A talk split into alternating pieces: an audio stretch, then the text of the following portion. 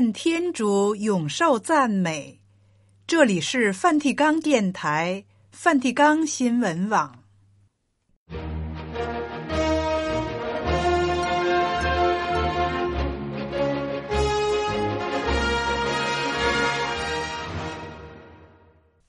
听众朋友们，主日好！今天是二月十八日，四旬期第一主日。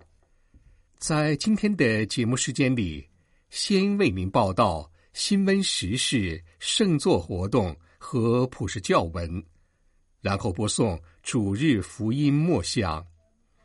节目介绍完了，先请您收听新闻报道。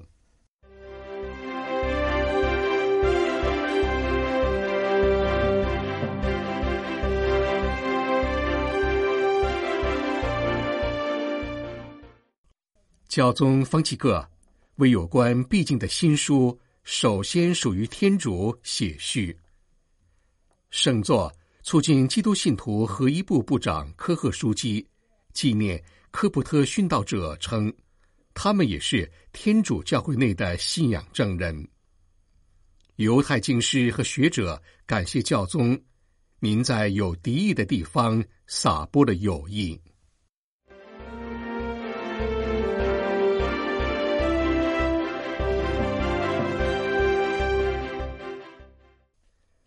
现在，请听新闻的详细内容。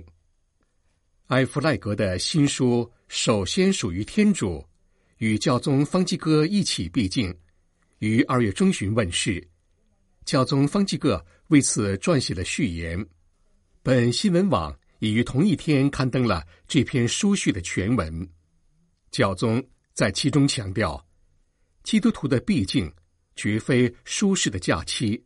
而是一段重生的时期。教宗在序言中开门见山的指出，罗耀拉的圣伊纳爵清楚看见每个基督徒都处在一场定义自己生命的战役中，挣扎着要克服自我封闭的诱惑。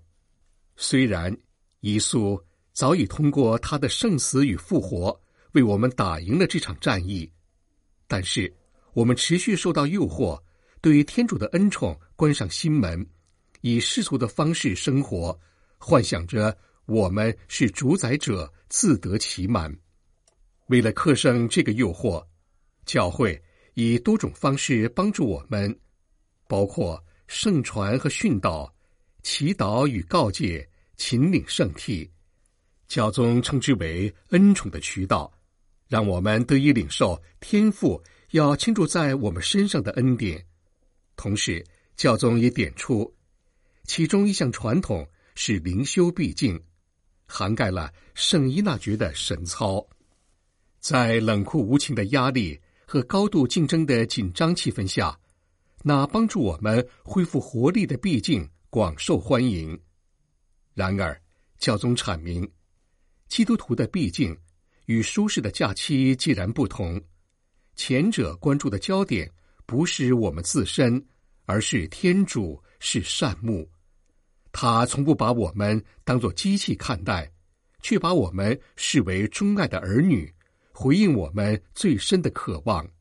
在闭境期间，造物主直接对他的受造物说话，以他的爱与赞颂点燃我们的心灵之火，让我们将来能更好的侍奉上主。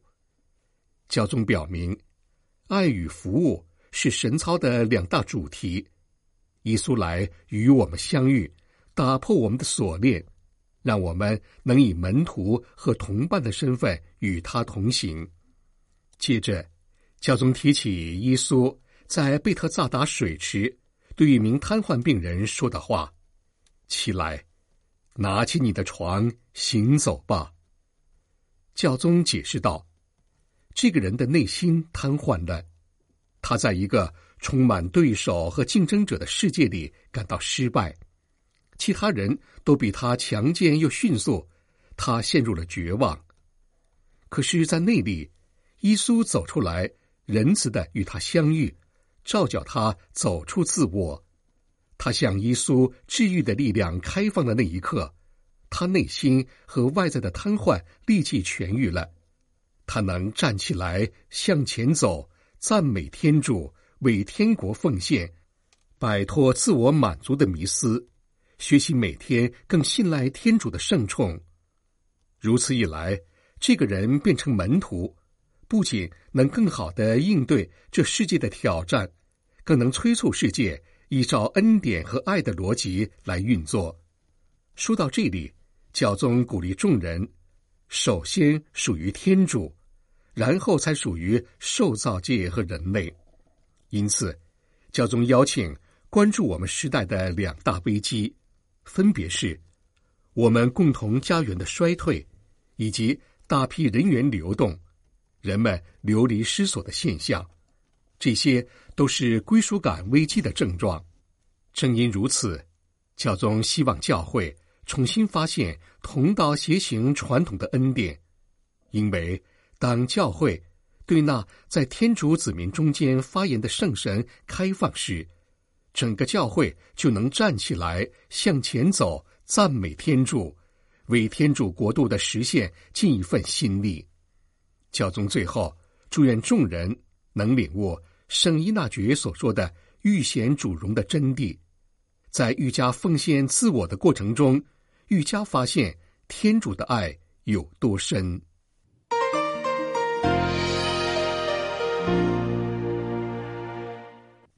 教会的殉道者绝非边缘现象，却构成其重要支柱。圣座促进基督信徒合一部部长科赫书记，二月十五日下午，在梵蒂冈圣伯多禄大殿永礼小堂主持祈祷活动，表达了这一观点。继教宗方济各去年五月十一日宣布，将二十一名在利比亚殉道的科普特信徒写入罗马殉道者名录后，天主教会今年二月十五日首次举行纪念活动。这二十一人遭到自称是伊斯兰国的民兵绑架，二零一五年二月十五日在海滩被斩首，他们都是外来劳工。二十名埃及人都是科普特正教会的信徒，另一人来自加纳，不是基督徒。但是当民兵要求这最后一人否认基督时，他回答说：“他们的天主是我的天主。”科赫书记引用了耶稣的话说：“如果人们迫害了我，也要迫害你们。”书记重申。殉道是基督信仰的核心层面，这不断显示在教会的历史进程中。今天，在所有因信仰而被迫害的人当中，百分之八十是基督徒。因此，事实上，基督信仰是最受迫害的宗教。基督宗教又一次成了殉道的教会，其程度无法比拟。当天。大殿里供奉着二十一名殉道者的圣毒，那是东正教塔瓦德罗斯二世宗主教送给教宗方济各的。科赫书记在圣毒前提到圣教宗若望保罗二世所说的殉道者的大公运动，阐明当今的基督徒不是因为他们属于特定信仰团体而受迫害，而是因为他们是基督信徒。若望保罗二世早已指出了我们基督信徒之间的根本合一，并希望殉道者能帮助基督宗教再次达成圆满共荣。在这层意义上，教宗方济各向来高度重视科普特正教会殉道者的见证，把他们写入罗马殉道者名录，作为我们两个教会在精神上共荣的标记。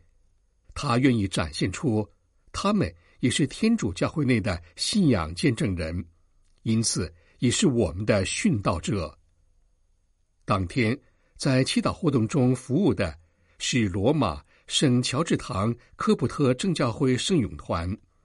此外，出席礼仪的有天主教科普特里埃及吉萨教区荣休主教，在罗马的科普特正教会教区副主教。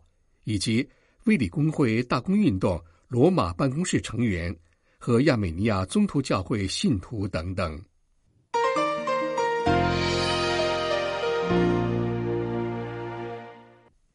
教会致力于在一度有敌意的地方促进谅解，在一度有怨恨的地方培养友谊，在一度有亲密的地方养成同理心。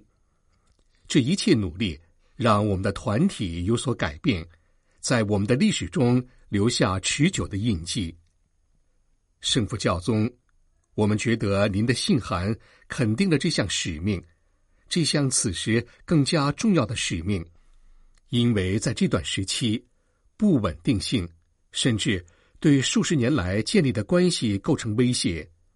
只是若干犹太经师和学者在写给教宗方济各的信函中一段核心内容。此前，同一批署名者曾于去年十一月致函圣父教宗，请他在十月七日屠杀事件和世界多地反犹太浪潮卷土重来后。再次拉近犹太教徒和基督信徒的距离。随后，教宗方济各今年二月二日写信给以色列的犹太弟兄姊妹，他在信中保证，整个教会与犹太人团结一心，同时也预请在圣地居住的各民族和各宗教信仰之间人人和睦共处。犹太学者这封新的信函。于二月十四日传来，向教宗广受敬重的话语表达了感激之情。信函写道：“令我们感到安慰的是，您向全世界的犹太人伸出了手，尤其是值此巨大磨难时刻，向在以色列的那些犹太人伸出了手。此外，犹太学者们也赞赏教宗在积极对抗反犹太主义方面的努力。”近期，反犹太浪潮达到了大部分犹太人此生从未见过的程度。发自肺腑的话语深入人心。感谢函引用了犹太经师埃尔扎的这句名言，并写道：“我们正处于一个需要坚毅、希望和勇气的历史性时刻。”翻尔文献，教会对非基督宗教态度宣言的改变性力量。为我们是一大鼓舞，因为它展现出在艰难之极的冲突中也能恢复手足情谊。因此，署名者在感谢函的结尾表示：“我们与天主教弟兄姊妹一致相信，宗教会是富有创造性的力量，充满一股开启道路的威力，否则道路就会一直关着。”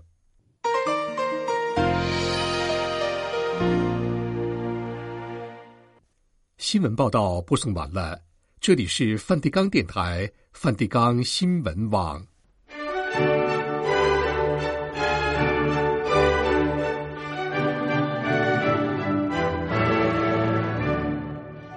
听众朋友们，现在请您收听主日福音默想。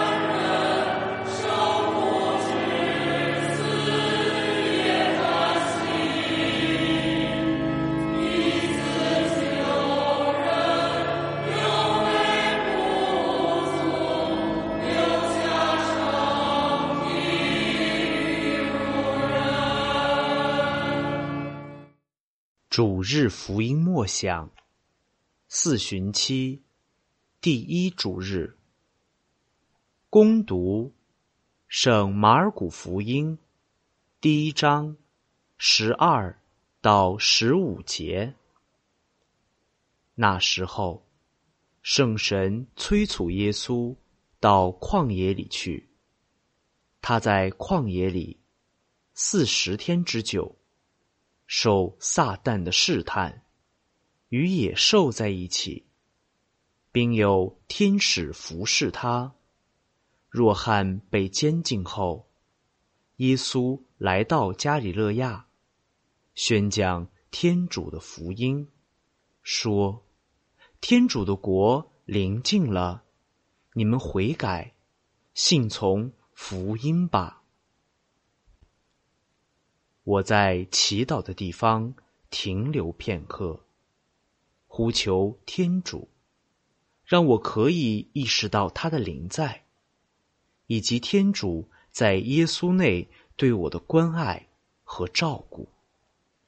我的双目仰望我主耶稣的圣心，这时，天主也看到了我，在我还没有察觉的时候，天主。已经在注视着我，如同耶稣在旷野里面对诱惑时注视他的慈父一样。请看，耶稣基督带着大爱和担忧来到我身边，于是我做了一个敬畏的姿势。他可以帮助我强烈的意识到耶稣的灵在。我用一个可以让我专心祈祷的姿势，来回应对天主的感受。祈祷中，最重要的是，我们从天主那里领受到了什么？用通俗的话来说，就是我悟到了什么。急着此刻的祈祷，天主要告诉我什么？所有的祈祷，都是为了。领受到天主所恩赐的一切，为此，我向天主祈求一个恩宠，使我的一切意向、行为以及从事的工作、生活，纯粹的为侍奉、赞颂他，至高无上的天主。我接近天主，在耶稣内彰显的奥秘，随之。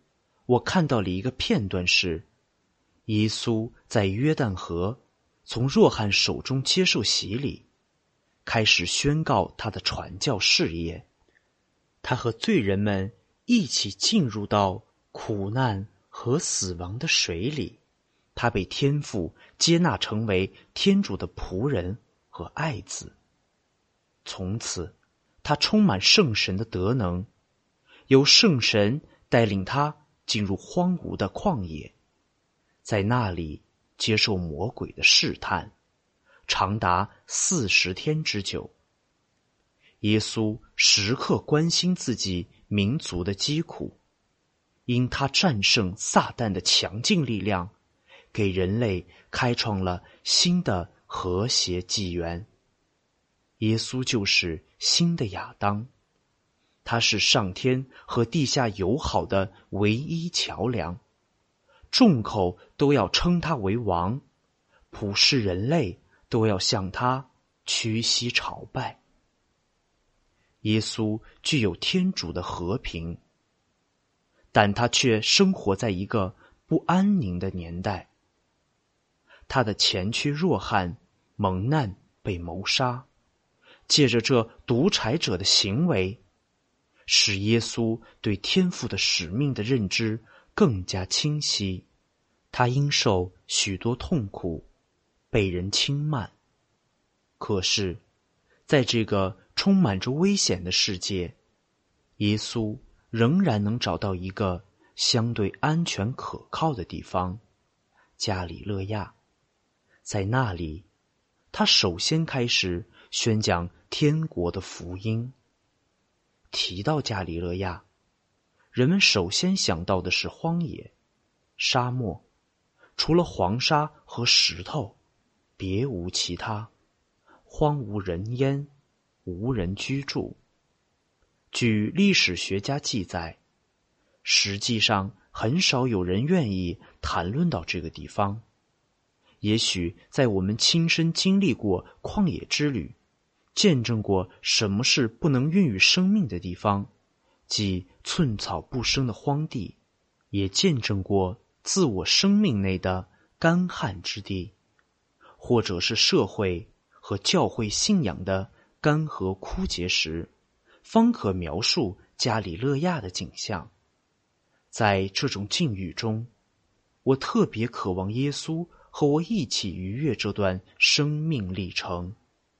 四十天之久，与撒旦斗争，战胜恶神的势力，更新受造物的时期。那时候，耶稣充满圣神，在约旦河受洗时，圣神降临在耶稣的身上，宣告他是天父所爱和喜悦的儿子。你是我的爱子，我因你而喜悦。此刻，耶稣带着圣神的德能进入旷野。在那荒无人烟、寸草不生的荒地中，和撒旦进行战斗，接受人性的试探和诱惑，被启示给我们：耶稣的力量一定会超越罪恶。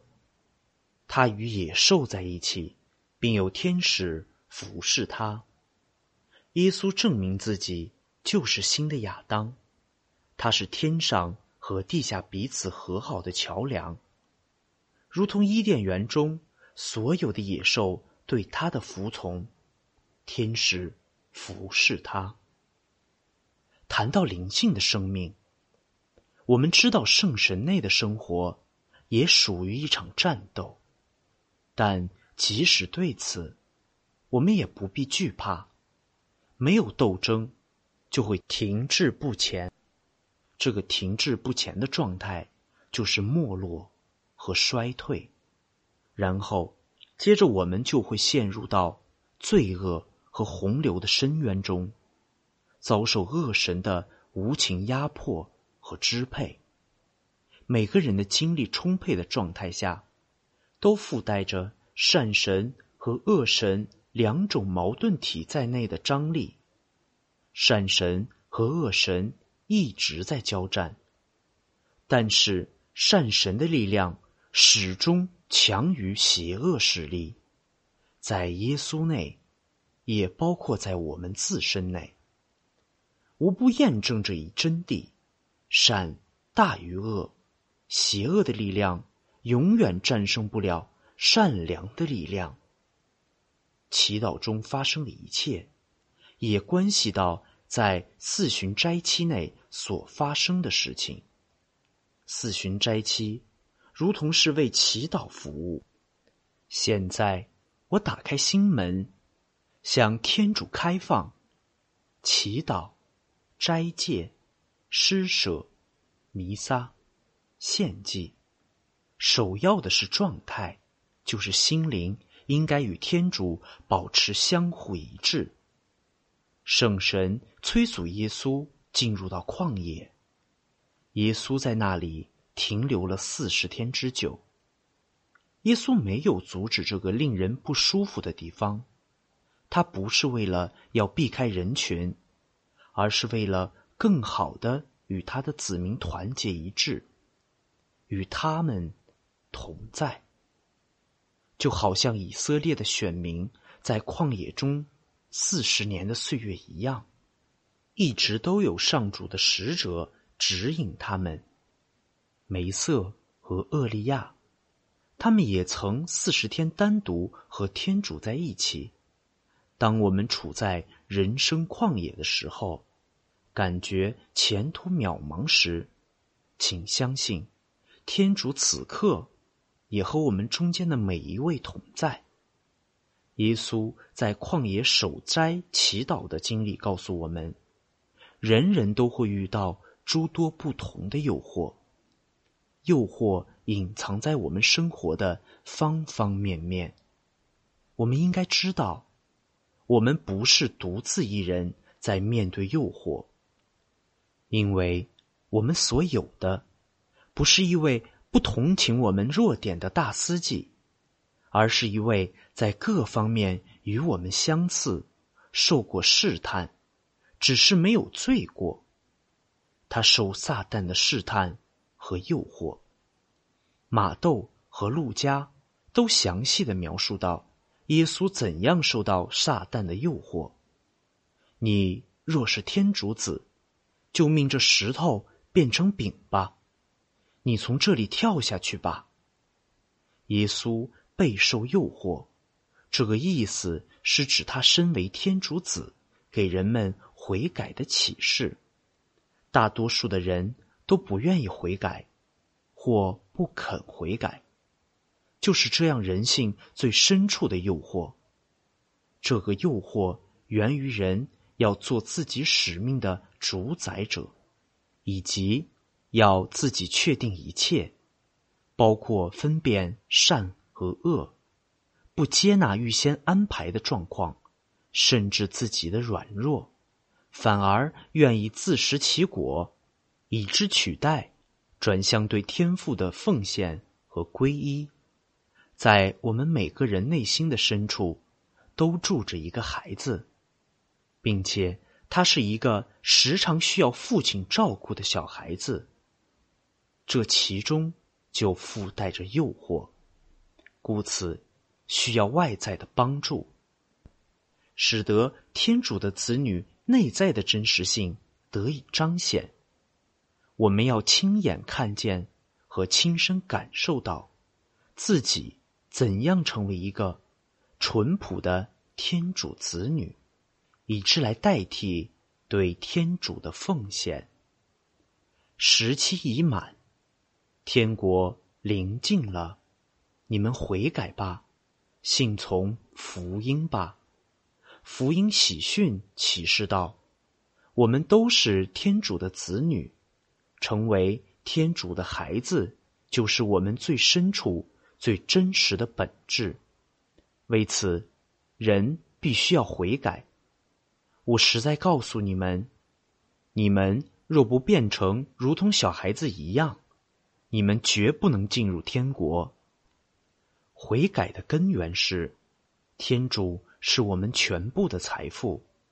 耶稣和教会不是首先要建立一个崭新的社会制度，并给它赋予意义，而是接管从天父而来天国的统治权。从此，他为我们所有人，不论是富有者还是贫穷者。都敞开通往恩宠财富的大门，为将自己无限丰富的恩宠，即他在耶稣基督内对我们所怀有的恩惠，显示给未来的世代。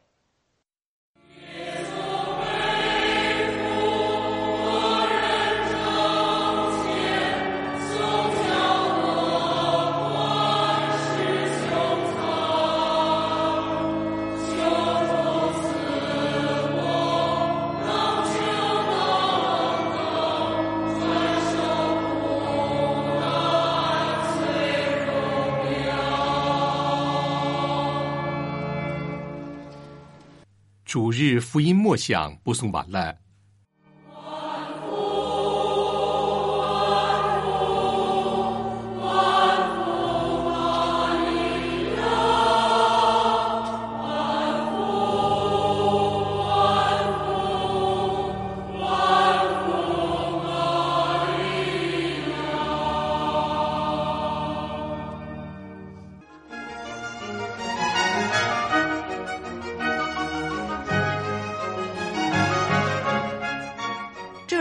梵蒂冈电台、梵蒂冈新闻网，谢谢您的收听，再会，老呆都耶稣斯克里斯多斯。